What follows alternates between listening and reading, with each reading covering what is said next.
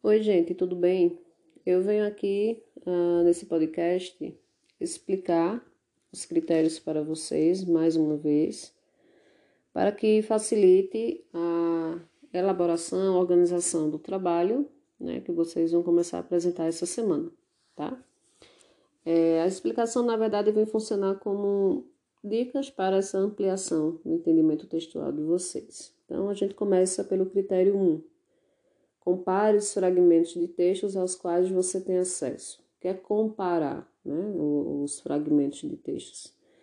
Nós temos uh, tipos textuais e gêneros textuais. Né? Qual é a diferença entre um e outro? Tipos textuais são aqueles narrativo, descritivo, dissertativo. Gêneros textuais são aqueles é, propaganda, né? Uh, tirinha, cartoon, artigo de opinião, é, fábulas. Então, são esses textos que nós temos que uh, em quantitativo que não dá para enumerar, né? São muitos os gêneros textuais. As tipologias são poucas e os gêneros são muitos. Então, quando ele diz assim, compare os fragmentos de textos aos quais você tem acesso, ele está falando, por exemplo, para você pegar, digamos, um cartoon, tá?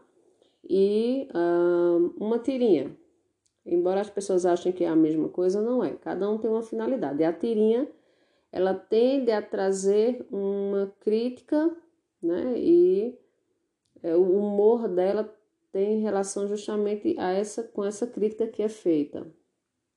No caso do cartoon, é, vem trabalhar de forma a fazer com que a pessoa pode também ser feita uma crítica, mas também que reflita. Só que como é que a gente pode diferenciar, por exemplo, a tirinha do cartoon? Né? O cartoon não necessariamente vem com texto. A maior parte das vezes o cartoon é, ele traz mais imagens na sua composição. Né? Já a tirinha ela traz, é, na maior parte das vezes, imagem e texto, né? os dois juntos.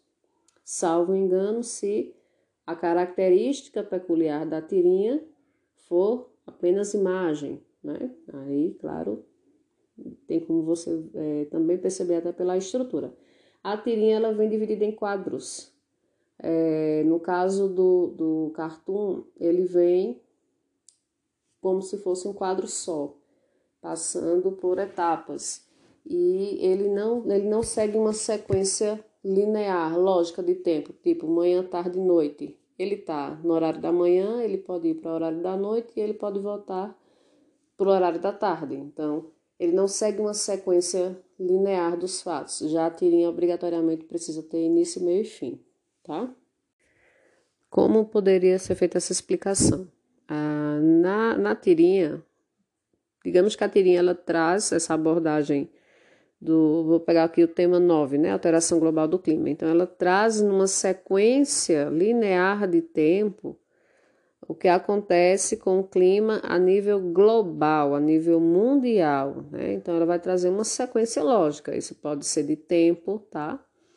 De, é, os fatos que os fatos estão acontecendo, aquilo que tem início, meio e um possível fim.